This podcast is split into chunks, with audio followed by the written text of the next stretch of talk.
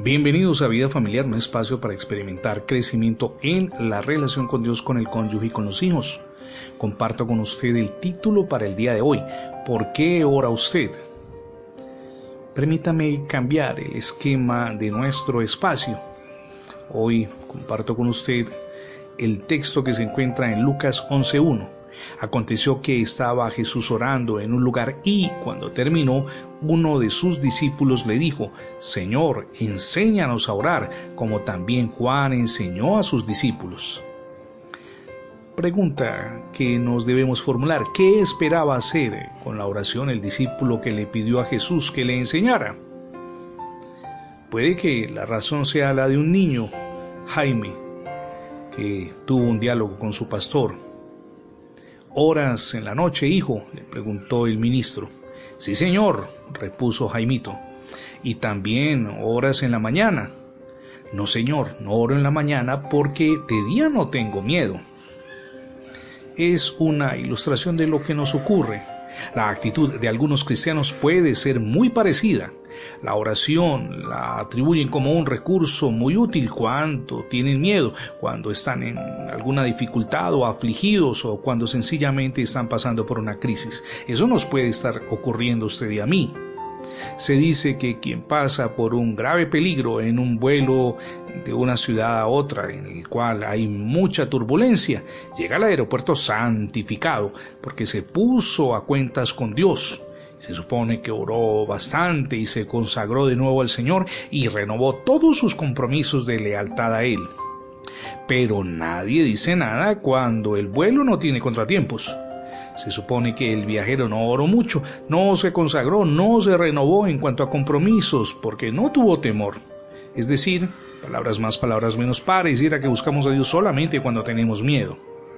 Es cierto que oramos más cuando estamos en peligro de perder la vida o de cualquier otro trance que usted y yo estemos experimentando y que causa preocupación. Oramos más cuando tenemos problemas de cualquier tipo. Oramos más cuando entramos en una crisis de salud a nivel familiar, matrimonial o de carácter financiero.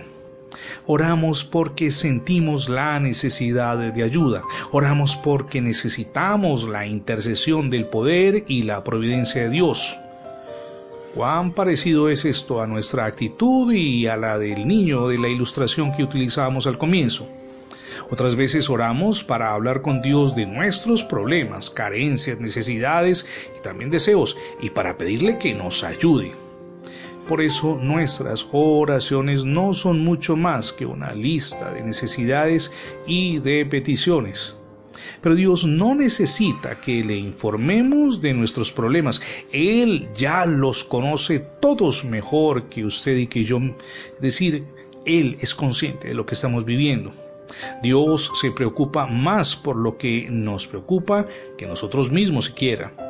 Está muy interesado en nuestro bienestar, mucho más que nosotros mismos. Dios lo dijo, y eso lo leemos en Isaías 65, 24. Y antes que clamen, responderé yo. Mientras aún hablaban, yo habré oído. Mi amigo y mi amiga, verdaderamente esta declaración divina es poderosa. Diría yo que es una joya de promesa para los cristianos. Nos asegura que Dios no necesita que lo convenzamos con grandes clamores y largas y convincentes oraciones. Ahora, ¿cuál es la razón para decirle esto? Porque Dios sabe todo lo que nos pasa y por su inmenso amor y misericordia se adelanta a nuestras necesidades. Eso lo hace por gracia. Entonces, ¿por qué oramos usted y yo?